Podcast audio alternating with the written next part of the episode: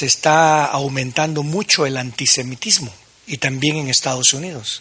Es más, eh, no sé si ustedes leyeron esto, pero salió en la prensa de que incluso el nieto o bisnieto de Mussolini va a correr para presidente en, Italia. ¿Se imagina los pensamientos que hay? Fascismo y cosas por el estilo. Usted sabe que hoy Irán prometió, salió en la prensa, pues salió que va a pelear contra, contra los, con el sionista Estados Unidos, dice, ¿verdad? Para entrar en guerra y cosas por el estilo. Entonces, todo esto es un, dos extremos. Uno es el judaizante y otro es el antisemitismo. Ambos se encuentran en la congregación. Hay iglesias que son antisemitas y hay congregaciones que están siendo judaizantes y que pretenden llevar el judaísmo a otras personas. Nosotros no nos inclinamos, nosotros somos personas que amamos al cuerpo de Cristo, pero sí reconocemos también que tenemos que seguir al Mesías. La palabra Mesías es muy importante porque Cristo y Mesías son la misma palabra, nada más que una es en griego y Mesías es en hebreo. Eh, Hamashia o algunos eh, el Mesías, y, pero quiero que entendamos, el Cristo es alguien, la, mentalidad humana nuestra es, Cristo es alguien en quien crees. Mesías, cuando se menciona la palabra Mesías, es alguien al cual tú esperas y sigues. E, ¿Está viendo la diferencia? Por ejemplo, en mucho pensamiento, y estoy hablando no únicamente de nuestra congregación, sino que estoy hablando de todo lo que se le auto, todo lo que se ha autodenominado cristiano. Cristiano dice, Cristo es en el que creemos, al que proclamamos, usamos el nombre de Cristo, en tu nombre eché fuera demonios, hicimos esto y lo otro, pero no lo esperan. Es más, dentro de, dentro de la comunidad autodenominada cristianismo, hay muchos que no esperan la venida del Mesías. Pero la palabra Mesías lo que, lo que enfatiza es la expectación de su venida, la expectativa de su venida.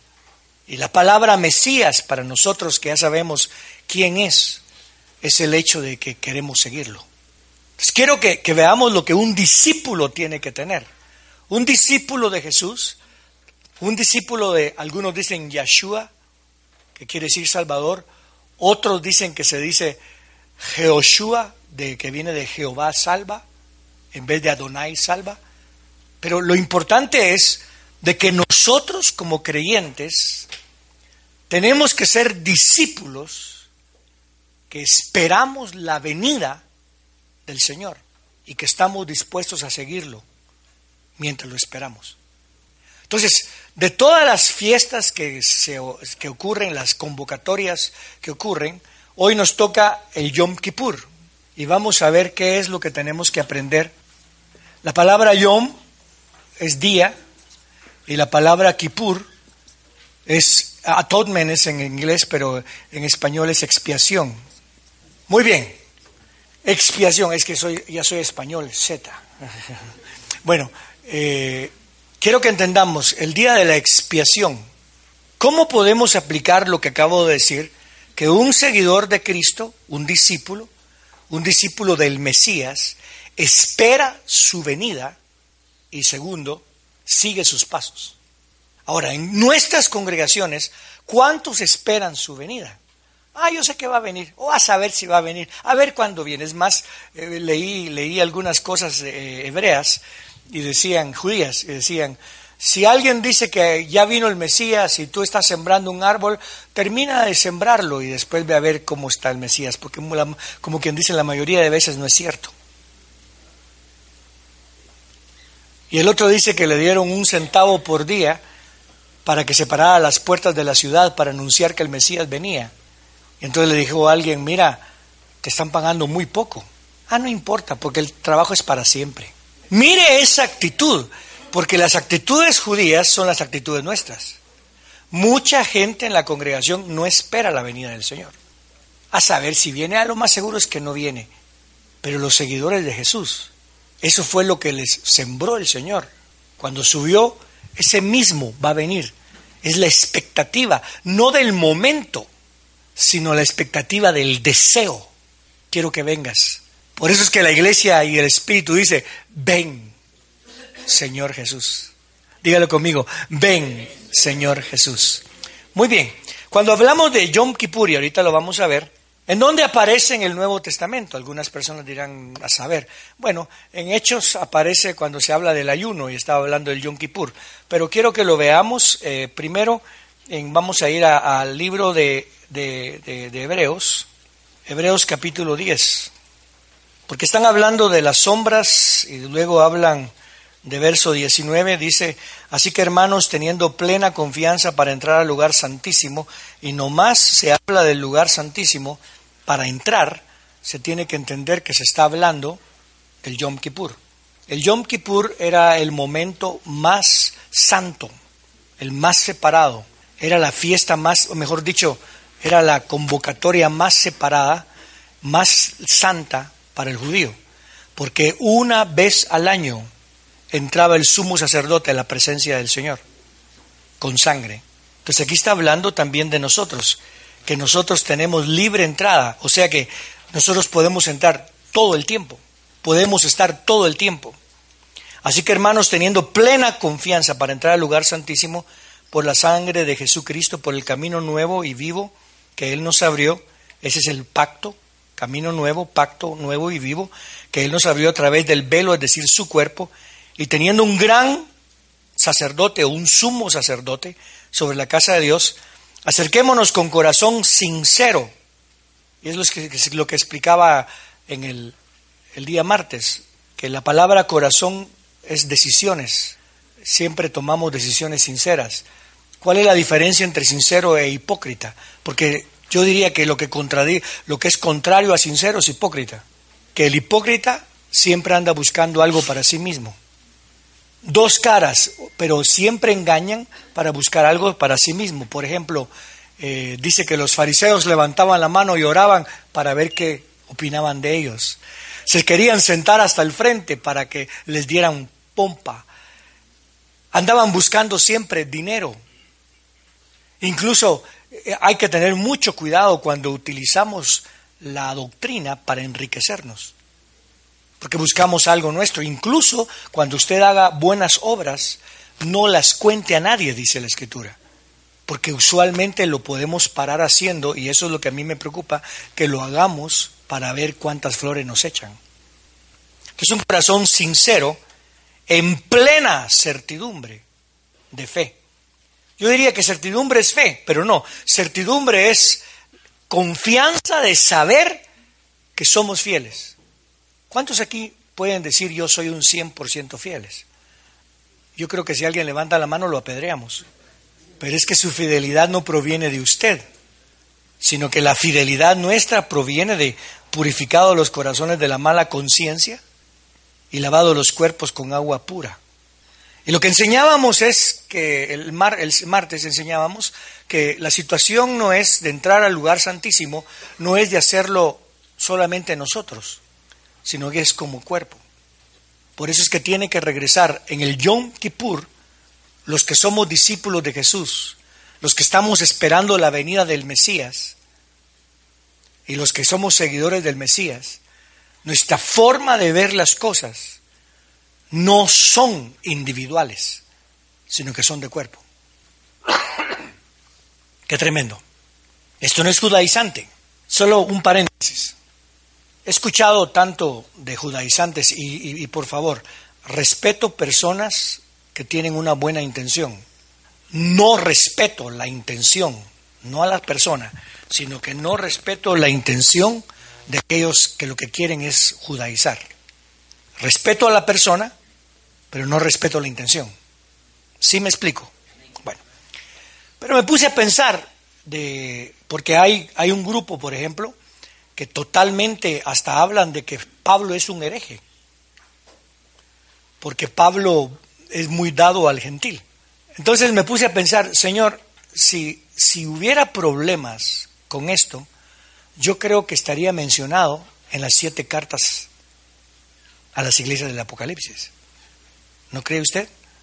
A ti, iglesia, te escribo que no guardas las fiestas, que no haces esto, que no te circuncidas, que no... Pero no menciona ninguna. Es más, hay una a la cual le dice, hay unos que se llaman la sinagoga del adversario. No es, es que Satanás nosotros lo vemos como el diablo, ¿verdad? Pero no dice sinagoga del adversario. Y es curioso que use la palabra sinagoga, porque probablemente sean judaizantes, que están diciendo, nosotros somos los que estamos bajo el pacto, pero ustedes no están bajo el pacto. Entonces, hay que tener mucho cuidado, mucho cuidado. Y hay que escudriñar bien las escrituras. Y hay que ubicarnos en lo que ya se cumplió. Es más, cuando yo vine a, estudiar un poquito más de eso, me di cuenta de que una de las cosas judías, eh, primero, que el, tercer requisito o la tercera statement of faith, dice, un, eh, ¿cómo se dirá? Eh, una marca de la fe judía es la venida del Mesías. Pero una de las cosas que ellos piensan que es que cuando el Mesías viene, todas las fiestas se cumplen. Y la única fiesta que va a continuar es la del Yom Kippur. Y va a continuar para recordarle a la gente que tiene que regresar a Jehová. Y por eso es que la gente que no está en la Nueva Jerusalén tiene que venir a buscar del Señor y a comer del fruto del árbol de la vida. O sea que hay cosas que no se han tomado en cuenta que, quiero que tengamos nosotros ese pensamiento. Pero regresemos a lo que estábamos hablando, que es lo que ahorita me interesa. ¿Cómo podemos nosotros tener un principio del Yom Kippur, un principio de seguir al Mesías y un principio de decir, Señor, ¿qué hacemos? En el sentido, queremos seguir tus pasos. Primero, primero, lo primero, cuerpo.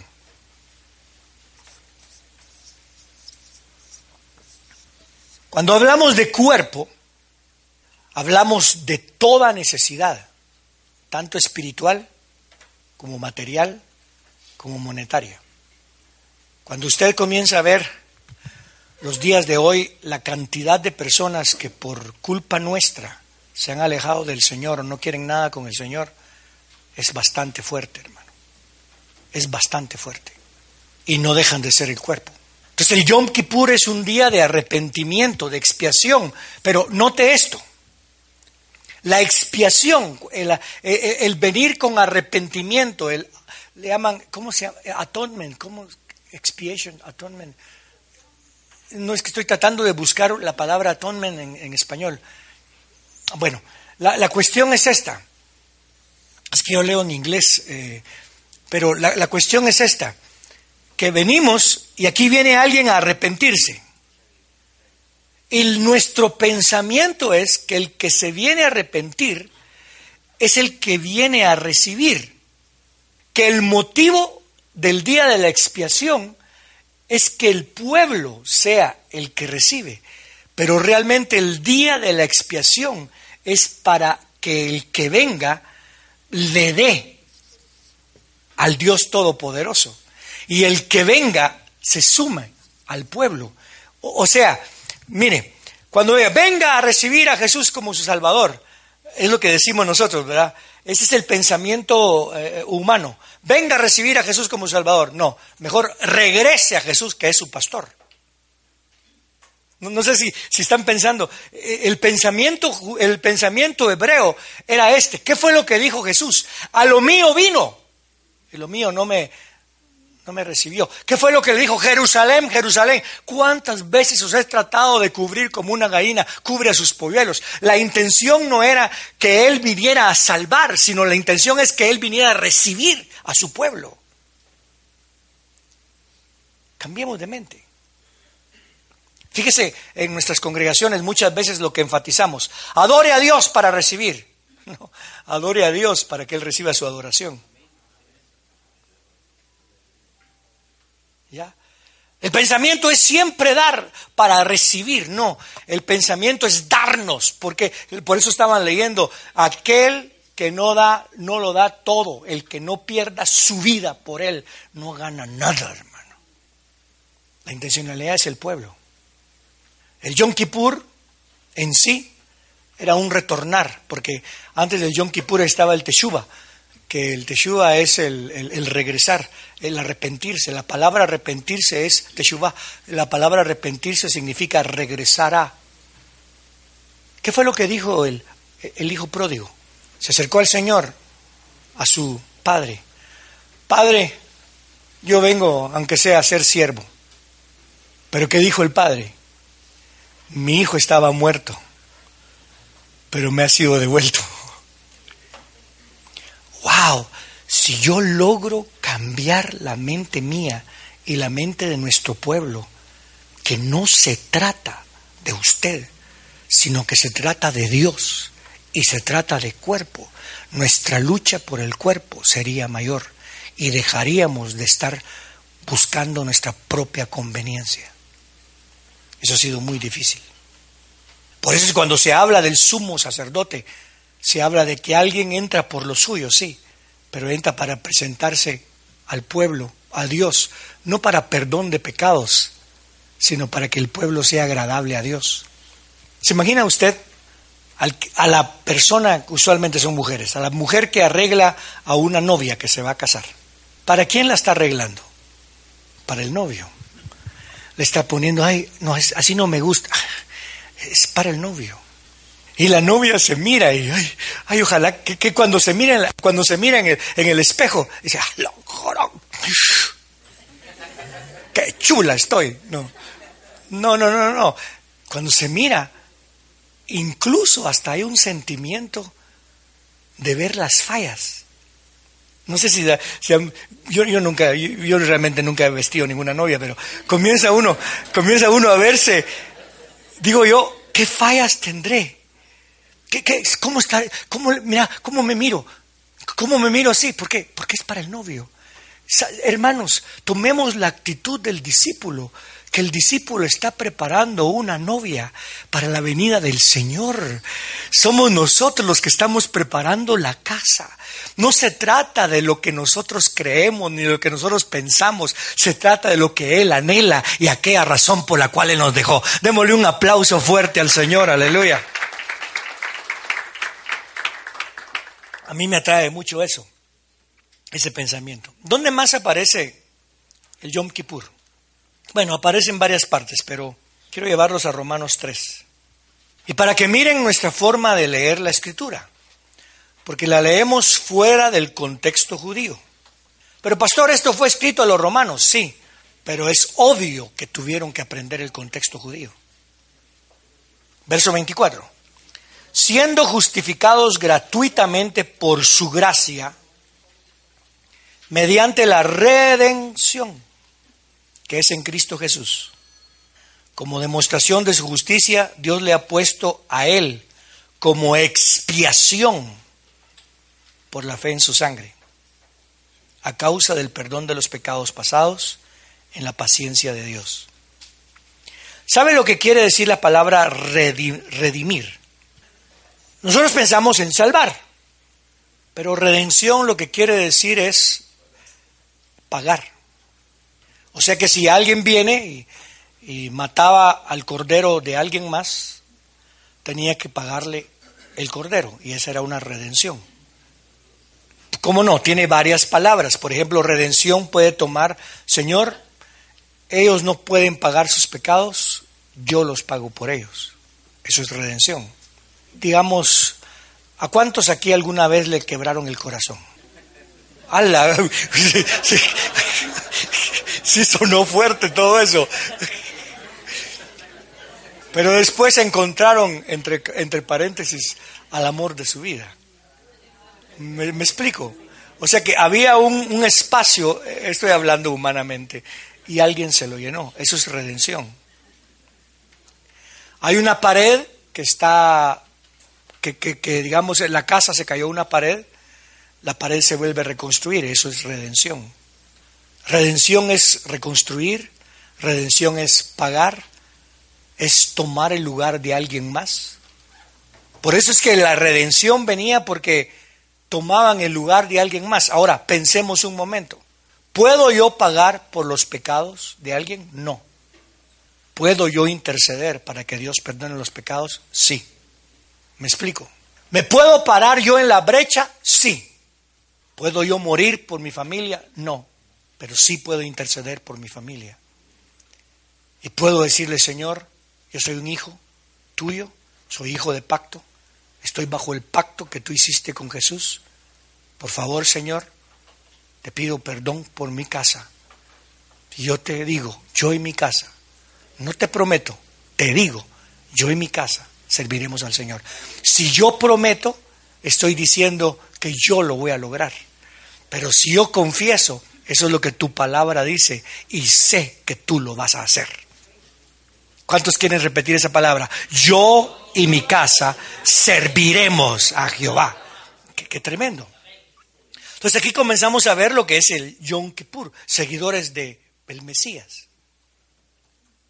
Y cuando uno se mete al Yom Kippur, cada vez uno viene a arrepentirse.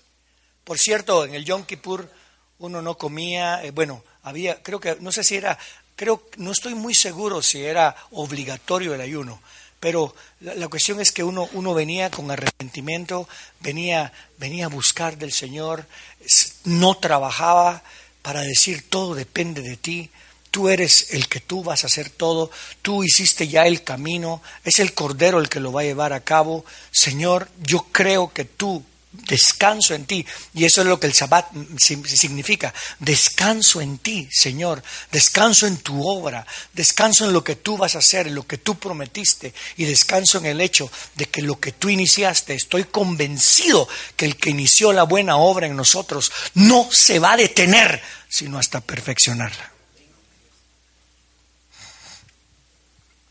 Incluso hasta usa la muerte para traer a alguien a los caminos del, para que alguien se corrija en los caminos del Señor.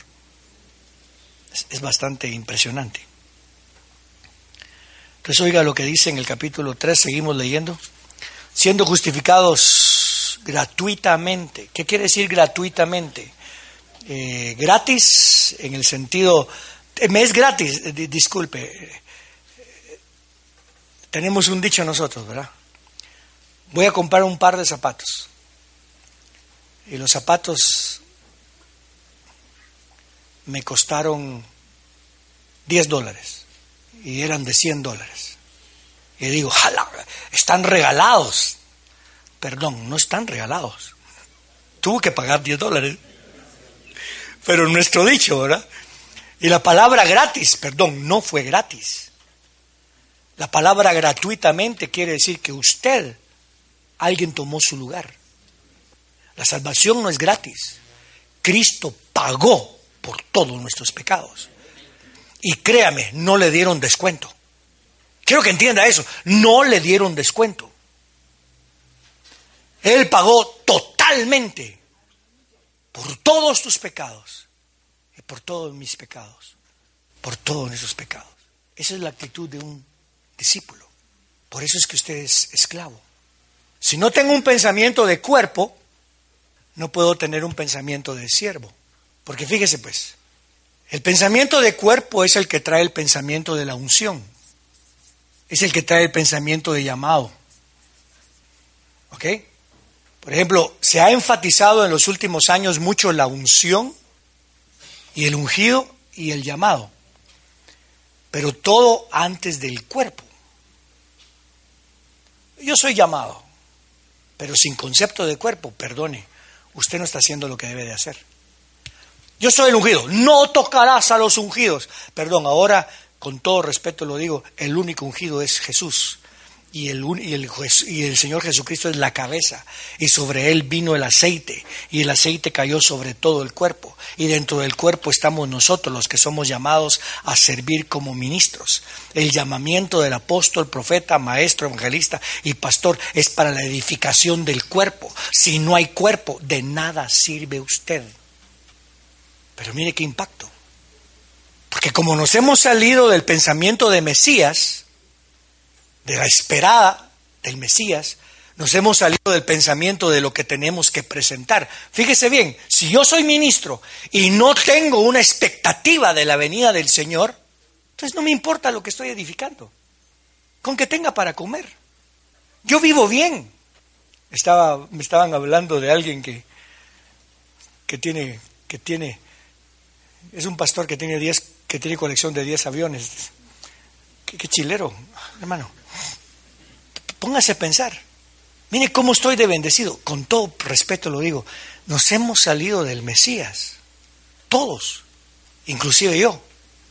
Y tengo que regresar a pensar cómo es el pensamiento del Mesías. El pensamiento es cuerpo. Entonces, si tengo el pensamiento de cuerpo, entonces entiendo lo que es ser siervo. Y si entiendo lo que es ser siervo, entonces puedo aplicar adecuadamente lo que es unción y lo que es llamamiento. Es, un, es, un, es una definición de la Biblia, no es un concepto, es una definición. Algo que nos disturba por momentos. Y entonces aquí es cuando ya entendemos lo que es siervo, entonces entendemos el ministerio quíntuple.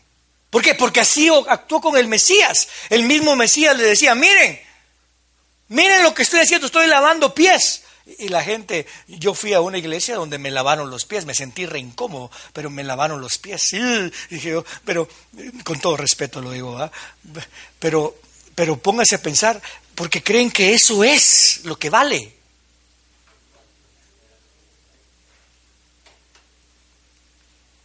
¿Qué tal si yo le lavo los pies a alguien y después algo? Ya vieron qué humilde soy yo porque le lavé los pies. Por favor, hay tanto que tenemos que cambiar en nuestra actitud. Somos no creyentes en Jesús, somos seguidores del Mesías. Y esa es una de las razones por las cuales yo uso Cristo, lo uso por favor, pero es una de las razones por las cuales estoy usando la palabra Mesías, porque cuando se habla de Mesías, se habla de alguien al cual tú sigues y se habla de alguien al cual tú esperas. Y quiero que entienda algo, mucha gente que no entiende cuerpo y que no entiende el ser siervo, no aplica bien la unción y el llamado, y cuando no aplica bien la unción y el llamado, a lo que está esperando no es al Mesías, sino que lo que está esperando es la época mesiánica, que es cuando usted va cuando usted va a, estudiar o a leer cosas hebreas, se da cuenta de que ellos dicen, no, no hay Mesías, no hay ningún hombre. Lo que viene es una época mesiánica donde todo Israel va a gobernar, donde Israel va a vivir en paz. Y miramos los mil años, donde no pasa nada, donde, donde todo está tranquilo y eso es problemático. Entonces, quiero que entendamos, hay que tener mucho cuidado con el reino hoy. Más de lo que usted cree. Yo no estoy diciendo que ellos son malos son parte de nuestro cuerpo. Pero sí es, es peligroso cuando se comienza a enfatizar el dinero, se comienza a enfatizar la gloria, porque le voy a decir una cosa, tuve la, tuve la bendición, y la bendición es de poner en orden algo, ¿verdad? Y me pone en orden a mí, de orar por una familia que está pastoreando. Y la pregunta que yo les hice fue, ¿están dispuestos a sufrir por el Señor? Porque aunque no estén dispuestos, van a sufrir por el Señor. Le puedo hacer una pregunta, pastores, a los que son pastores, ¿quién de ustedes no ha sufrido? Ay, fíjese que yo no he sufrido nada. Entonces, a ver, tal vez está, tal vez es zombie usted o algo, pero aquí eh, eh, todos sufrimos en el ministerio. Lo que pasa es que se nos olvida, pero todos sufrimos. Entonces yo les hablé y les dije, le, dije al hermano, ¿estás dispuesto a sufrir por el Señor? Amén, pastor. Hermana, ¿estás dispuesta? Se puso a llorar. Amén, pastor. Le hablé a sus hijitos, una de doce y una de, uno de nueve, creo yo. Están dispuestos a sufrir. Y los dos llorando, y el más pequeño lloraba. Estoy dispuesto. Déjeme decirle, ¿quién, qué hijo de pastor no sufre? Y se puede amargar, y puede tomar ventajas, y después cuando crecen abusan porque no tienen un concepto claro de lo que es cuerpo, de lo que es siervo. ¿Qué cuerpo aquí no se ha enfermado nunca? Creo que aquí todos nos hemos enfermado. Para la gloria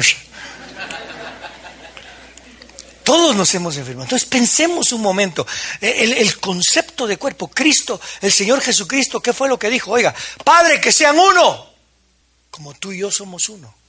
Uno es que en esencia, en misión, en definición, en cuerpo. Es más, me llamó la atención porque cuando estaba rentando el carro donde fui, ahora, me habló un mesiánico. Me dijo, ah, ¿usted es pastor? Me dijo, sí, sí. Yo soy mesiánico. Me dijo, ah, bendiciones, qué bueno. Shalom, Shabbat Shalom, le dije. Eh, ah, me dijo, ah, ¿qué, qué, tal? ¿y dónde es su apellido? Me dijo, Nufio.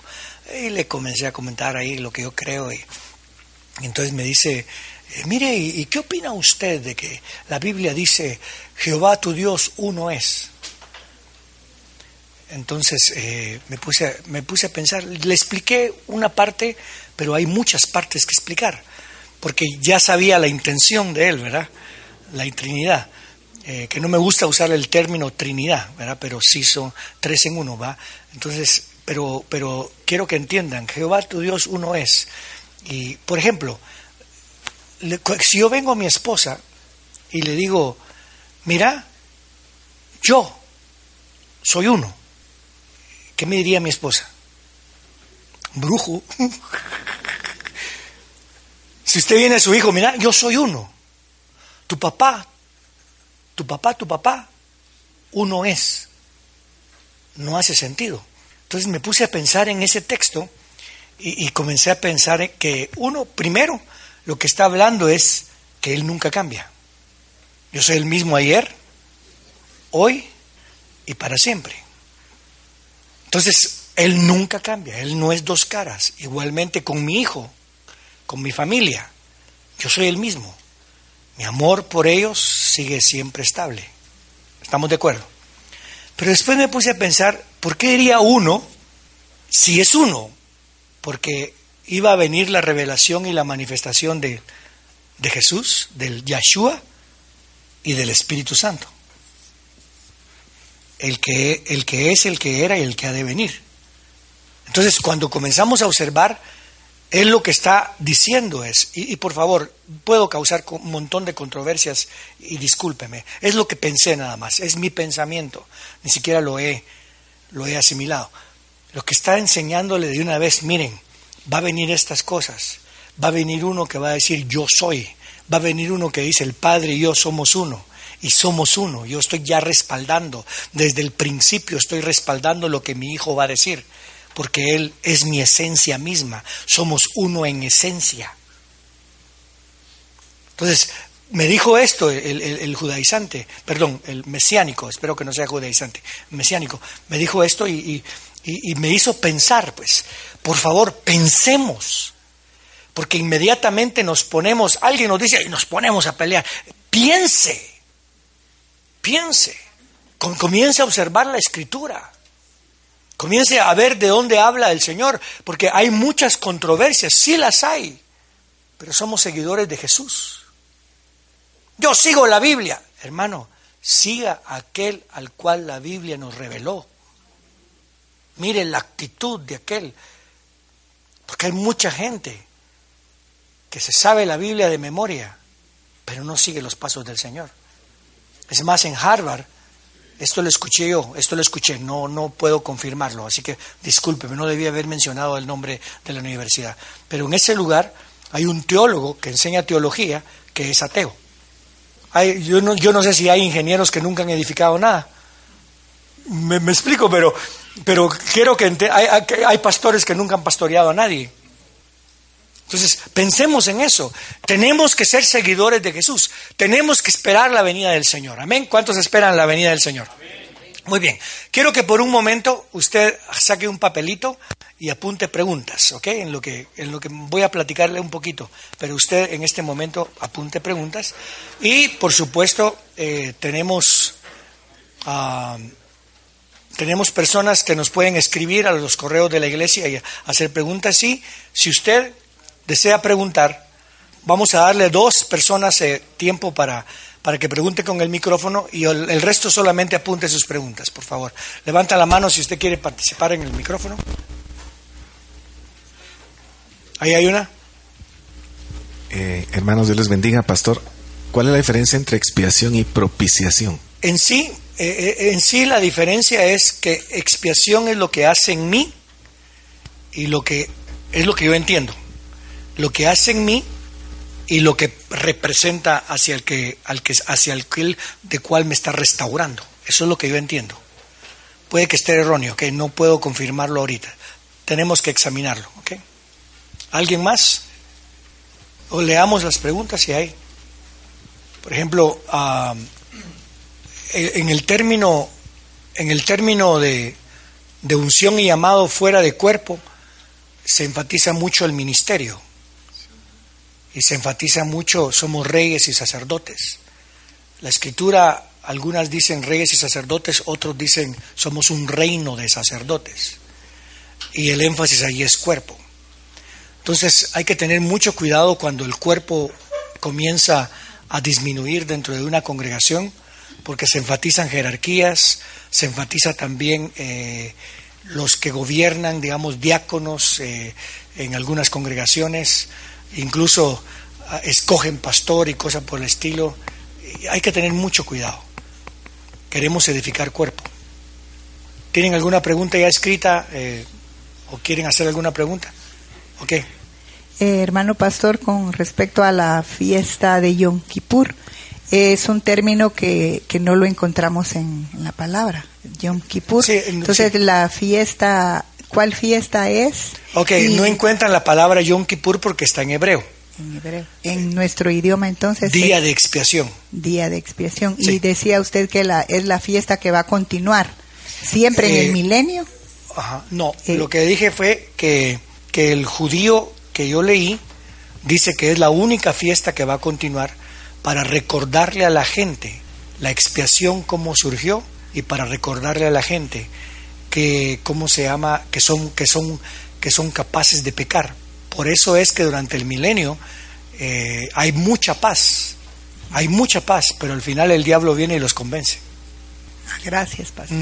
Pastor hermano Paul pregunta eh, el pensamiento que tenemos que tener es hebreo o judío el pensamiento judío y hebreo son muy comparables, pero el pensamiento judío está, está más destinado al reino mesiánico que al Mesías. El pensamiento hebreo siempre tenía la promesa de la simiente. El pensamiento judío está enfatizando los hechos. El pensamiento hebreo enfatiza la fe cuando lees el libro de Romanos. El pensamiento judío eh, se enfatiza en Judá y se enfatiza en el rey, porque el rey viene de Judá. El pensamiento en hebreo se enfatiza la bendición de todas las naciones. En ti serán benditas todas las naciones. El pensamiento judío está enfatizado en regresar a Jerusalén. Por ejemplo, muchos oran por la paz de Israel. La Biblia dice, eh, orad por la paz de Jerusalén, porque ahí va a venir el Mesías. Eso es lo que ellos esperan. Por eso es que el Mesías para mí el Mesías es al que tenemos que esperar, no el reino mesiánico. Eh, y muchos han visto al Mesías como alguien que enfatiza el reino mesiánico. Es más, eh, eso es lo que Cristo no hizo. Es, el Cristo lo que enfatizó fue el regresar a Jehová, el regresar al Padre. Perdón, hermano pastor, eh, solamente por la enseñanza que hemos recibido, el vocablo Cristo es lo hemos entendido como una traducción del griego a la palabra hebrea Mesías. Ahora usted lo está definiendo de otra manera y creo que es por la aplicación que hacemos del término. Lo que sucede es que en el pensamiento general, por ejemplo, ¿se acuerdan ustedes cuando uno iba a testificarle a alguien que era de la religión tradicional? ¿Es usted, ¿es usted cristiano? No, yo soy, decían, decían que no. Ahora ya dicen que sí. Porque para ellos cristiano era el evangélico. Ahora el evangélico ya no son todos. Porque ahora hay evangélicos, protestantes, pentecostales, entonces la mente va cambiando. Entonces la palabra Cristo se convirtió en alguien en quien creemos. ¿Ok? Entonces aquí es donde vemos qué es en quien creemos. Y yo quiero cambiar el pensamiento en nuestra congregación yo no, yo no, yo no, yo, yo no eh, trato de cambiar los nombres. Nosotros usamos ambos, pero estoy enfatizando Mesías para que entiendan que no se trata de quién creemos, sino a quién esperamos y a quién seguimos. Entonces, eso es lo que tenemos que hacer, porque el Mesías era para ser seguido. Es más, cada vez que venía alguien y decía, yo soy el Mesías, todos lo seguían. Entonces, el pensamiento greco-romano en nosotros nos ha puesto en Cristo. Entonces, por ejemplo, tú vienes y le preguntas, mira, eh, ¿estás, siguiendo, ¿estás siguiendo a Cristo? Yo creo, yo voy a la iglesia. Entonces, ¿cómo salgo yo de eso? Tengo que salir yo primero. Yo creo en Jesús, pero lo sigo, lo espero, estoy preparando el camino, estoy preparando a la iglesia. Porque si no estamos haciendo eso, son mentiras que creemos. ¿Sí me explico? Pero no quiero cambiar ni quiero entrar en controversias, sino que lo que quiero enfatizar es eh, enseñar cómo seguirlo y cómo se espera. Ambas son las dos cosas que tenemos que hacer, seguirlo y esperarlo. Preguntas. ¿Tienen alguna escrita? No. Aquí hay una hermana. ¿Qué aspectos del pensamiento del reino hoy es en los que nos tenemos que cuidar? El reino hoy, en el sentido de que creemos que el reino ya está aquí. Y así dijo el Señor, este reino está aquí. Algunos dicen, el reino está aquí, pero todavía no. ok, o sea, y lo entiendo, pero el reino no es de este mundo. Entonces, el reino hoy, los aspectos es, una, ya no esperan la venida del Señor. Dos, esperan el cambio y la transformación de la gente a través de, de ¿cómo se llama?, del estudio, a través de la política, a través del dinero. Entonces, de alguna manera se desenfocan del Mesías. El reino hoy eh, que he estado escuchando enfatiza su, su, su, usted es grande, usted es precioso, usted es lo máximo. Y creo que eso no nos sumía delante del Señor. El reino hoy enfatiza algo que tenemos que tener cuidado, porque dice que en los últimos días van a haber amador, amantes del dinero, y eso es lo que estamos criando, y también amantes de sí mismo. Y nosotros, incluso el reino hoy enseña, para amar a alguien usted tiene que amarse a usted mismo primero. Y eso no es del todo cierto. ¿Ok? eso va a causar controversias también. Pero quiero que entienda que amarse a sí mismo es, muchas veces creemos que es protegernos, guardarnos. Y la Biblia dice que hay que dar la vida por otros. Entonces hay que pensar en eso. Entonces son aspectos que no me atraen. La venida del Señor se diluye por eso es que ustedes miran en nuestra congregación ponemos ven Señor Jesús, porque se ha diluido mucho la venida del Señor o se ha ido a un extremo de enfatizarlo con, de una forma eh, idolátrica, en el sentido de que formamos eh, una teología basada en escatología, que, que realmente, hermano, no toda escatología, la escatología es humana. Ya, hay que tener mucho cuidado. Por, ejemplo, les voy a contar algo. Escuché a alguien que dijo esto y, me, me asustó. Ustedes pueden cambiar su nación. Aleluya. Fíjese bien lo que ocurrió. Un hombre que no lo recibieron, era soldado, era un cabo. Y este hombre se fue a estudiar a una universidad porque quería ser pintor y artista. Y lo expulsaron. Este hombre no era nadie estuvo en la cárcel, después se levantó y comenzó a mover sus ideas y levantó el país y ese país tomó casi toda Europa. ¿Sabe de quién estaba hablando? De Hitler. Entonces, yo digo, ¿qué, nos pasa? Napoleón Bonaparte. Mejor hablemos de Alejandro el Grande, que a los 24 años o 30 años ya había tomado todo el mundo de ese momento. Y Cristo murió en la cruz del Calvario por los pecados nuestros. Amén. Pregunta. Por cierto, no soy experto en nada, pero sí soy experto en querer saber lo que el Señor quiere para nuestras vidas, ¿ok? Pues caminemos juntos en esto. ¿Alguna otra pregunta? O como decimos aquí, ¿algo otra pregunta?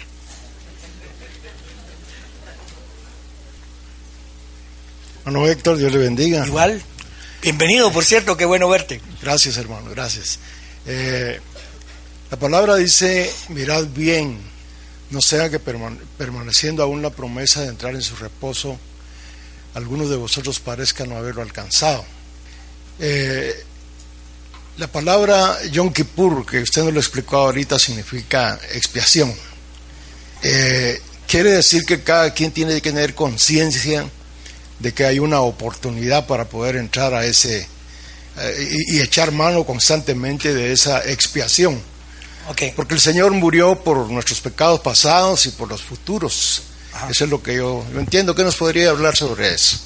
Ahí está hablando del reposo, si te das cuenta. Y el énfasis de todo el libro de Hebreos, de todo el libro de Hebreos, es el cuerpo. Incluso cuando vamos al capítulo 11 y comienza a hablar de lo que le hemos llamado los héroes de la fe, que nunca obtuvieron nada, pero sembraron para otros. Entonces dice, mirad bien, no sé que alguno de vosotros. O sea que no solamente tengo que ver por mí mismo, sino que tengo que ver por todos. Porque como cuerpo tenemos que entrar a, la venida del Señor. Por eso es que mi idea es que el Señor venga por toda su iglesia. Eso es mi, eso es mi deseo, eso es lo que yo voy a trabajar. Que todos nos vayamos en la venida del Señor. Ya la decisión es de Él. Es como cuando hablamos, y esto hablamos un día, Pastor, si alguien se suicida, ¿se fue al infierno o no se fue al infierno? Miren, mi trabajo terminó en el momento en que murió. Yo no soy juez. Yo recuerdo cuando alguien murió y, no era creyente y le vino a preguntar, fíjese que murió, ¿qué creo? Ah, se fue al infierno usted.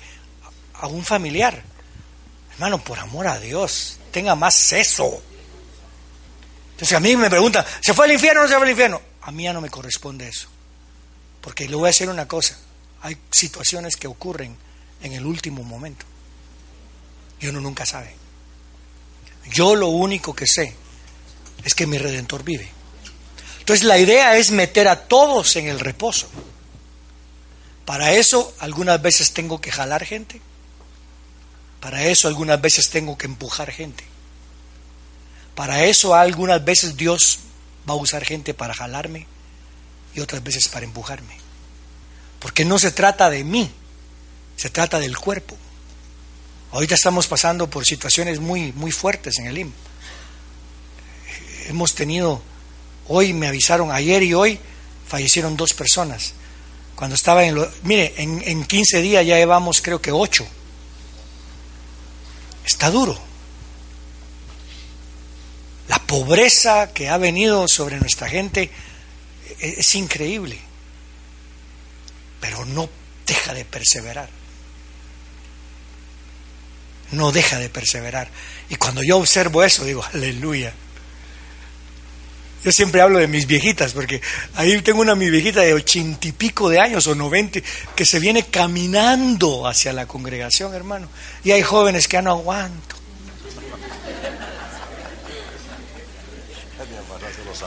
Entonces, hay que ver, hay que por eso es que el pastor tiene que observar, pero no solamente el pastor.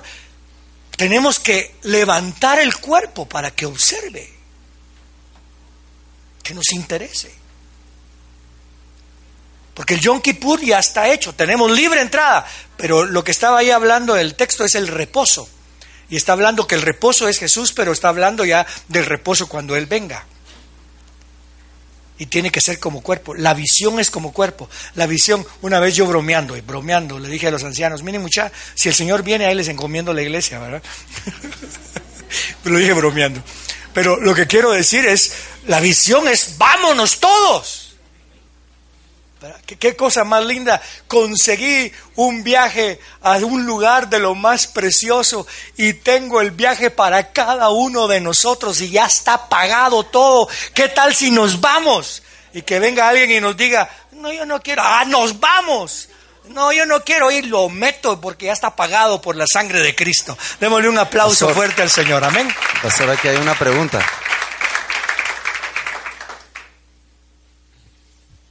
Pastor, buenos días. Este, tengo dos preguntas.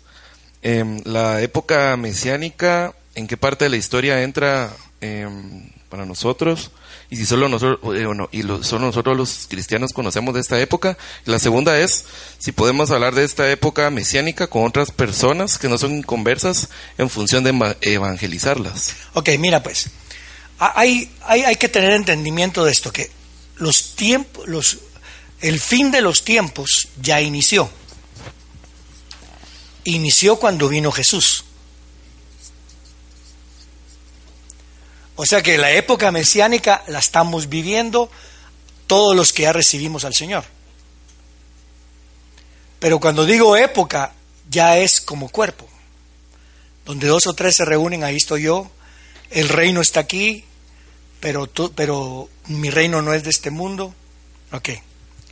Pero a lo que yo me refiero aquí como época mesiánica, es cuando ya el león y la oveja duermen juntas, aunque alguien dijo como chiste, dice, el león y la oveja duermen juntas, pero la verdad es que el león duerme, la oveja no creo que por nervios duerma, dice, ¿va?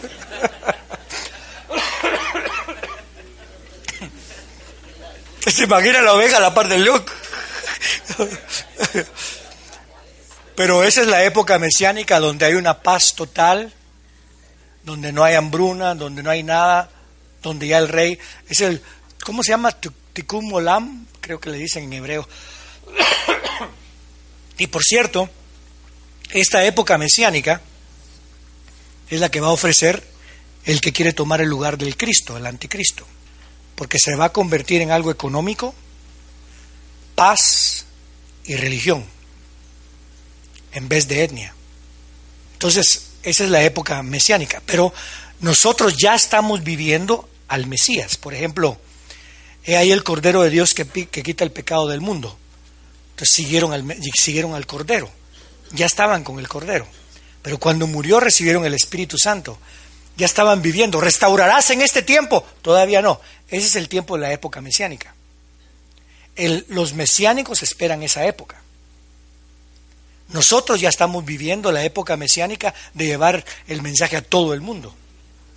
Esas son las buenas nuevas. Aquí es donde viene otra cosa muy importante, que es el Evangelio. El Evangelio es Jesús murió, Jesús fue sepultado y Jesús resucitó. Pero el Evangelio se viene predicando. Las buenas nuevas se viene predicando desde Abraham. Las malas nuevas se le viene predicando al diablo desde que cayó Adán y Eva. Cuando le dijeron, tú le morderás el carcañal, pero él te va a aplastar la cabeza. Pero las buenas nuevas desde Abraham, David, Jesús, y cuando vemos esto, nos damos cuenta que las siete fiestas o las siete convocatorias, perdón, las tres fiestas y las siete convocatorias nos anuncian las buenas nuevas, que ya se cumplieron en Jesús hasta el Shabbat, que es el Pentecostés, y que ahora viene la fiesta de la trompeta, el Yom Kippur, y el otro es el, los tabernáculos. Más o menos expliqué se soltaron. Buenos días. Me gusta ver jóvenes preguntando también. Buenos días, pastor.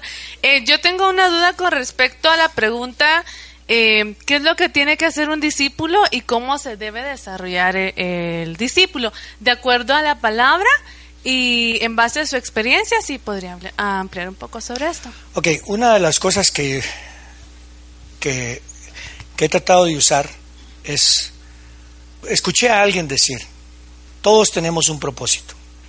Todos tenemos un propósito. Y estaba levantándole el ánimo a las personas. Quiero que entiendan que todos tenemos un propósito. Y me puse a pensar, mejor metámonos al propósito del Señor. Para algo me va a usar. Heme aquí para hacer tu voluntad. Pero Él va a usar mi carácter, mi personalidad, mi economía. Él va a usar todo lo que yo soy mi forma de hablar, mi vida pasada. Entonces, la forma en que yo voy a ser un discípulo es primero observar si alguien ya es un seguidor de Jesús o si solamente es un creyente. Me ha costado mucho con creyentes, porque hay creyentes católicos. Entonces vengo y, comienzo a pensar cómo hacerlo. Hay veces que mi carácter, con creyentes mi carácter a veces no, no encaja y es un poquito más difícil y eso me está desarrollando a mí como discípulo. Soy judío con los judíos y gentil con los gentiles. Por ejemplo, con, con el hermano Luis Arriola, él es súper amable cuando habla. Y me estaba contando que él lo llamó un, un pandillero y le dijo algo. Y él le contestó al pandillero, le dijo, mira, mejor convertite vos, eso no te va a salvar. Y le habló, pues chica, dije, es, la forma en que él creció y sabe cómo comunicarse. Pero así no le puede hablar él a una persona de una diferente, ¿verdad? Entonces él tiene que cambiar para hablarle diferente a uno y de otra manera a otro. Entonces hay veces que eso nos hace a nosotros discípulos. Pero digamos con, con los ancianos, que no los estoy desarrollando como discípulos, los tengo que desarrollar como discípulos ancianos. Entonces ya mi carácter ya entra en diferente forma, y la forma de actuar, y ellos lo tienen que entender, porque ya las exigencias son diferentes. Entonces usted va viendo cómo van cambiando las exigencias, porque llega un momento en que todo es de amigos. Por ejemplo, yo lo, primero que, que le dije al hermano Jorge es, yo no soy tu amigo. Y eso viene aquí y, y, molesta. ¿Por qué? Porque yo soy colaborador. Es diferente. Vamos a edificar juntos. No, no sé si me explico. Vamos a construir juntos. Si no tenemos la misma meta y si no tenemos la misma visión, nuestra reunión solamente es de amigos, de conocidos. Es más, hay gente en el ejército que no se llevan bien, que son enemigos, pero a la hora de los balazos saben qué hacer y lo hacen. Entonces, esa es una de mis primeras enseñanzas que di aquí. Yo no soy amigo de nadie, soy colaborador. Y algunos se sienten ofendidos por eso, hasta que pasan por valle de sombra de muerte. Y Jehová, que es su pastor, me usa a mí para sacarlos. y pongo hasta pisto por sus vidas. ¿Me explico? Pero cuando hablamos de amistad, hablamos de agradarme. ¿Qué dijo Cristo? Vosotros sois mis amigos si hacéis los que os mando. Eso no pega con ninguno, ¿verdad? Mira, Camacho, sos mi amigo si haces lo que te mando. La palabra amigo en nosotros no entra, porque la palabra amigo es colaboradores. Por eso es que son mis colaboradores, porque ya saben a qué me mandó el Padre. Interesante, ¿verdad? Muy bien, nos ponemos de pie, vamos a orar un momento, hermano Otto, por favor. Démosle gracias al Señor esta mañana por, por esa palabra que encuentre un espacio en nuestro corazón y que produzca frutos de la palabra, ¿verdad? Levante sus manos al cielo un momentito y digámosle, Padre, te damos muchas gracias por esta palabra, por esta oportunidad que nos has brindado de, de estar juntos, Señor, de compartir. Gracias, bendecimos a todos los que han seguido la enseñanza a través del Facebook, a través de Radio 760. Bendiciones para todos y Padre, te pedimos que esta palabra la podamos aplicar a nuestras vidas y a las iglesias. Oramos por todos los pastores en este continente americano, por las obras, por las iglesias. Te pedimos, Señor, siempre tu amparo, tu provisión y tu bendición.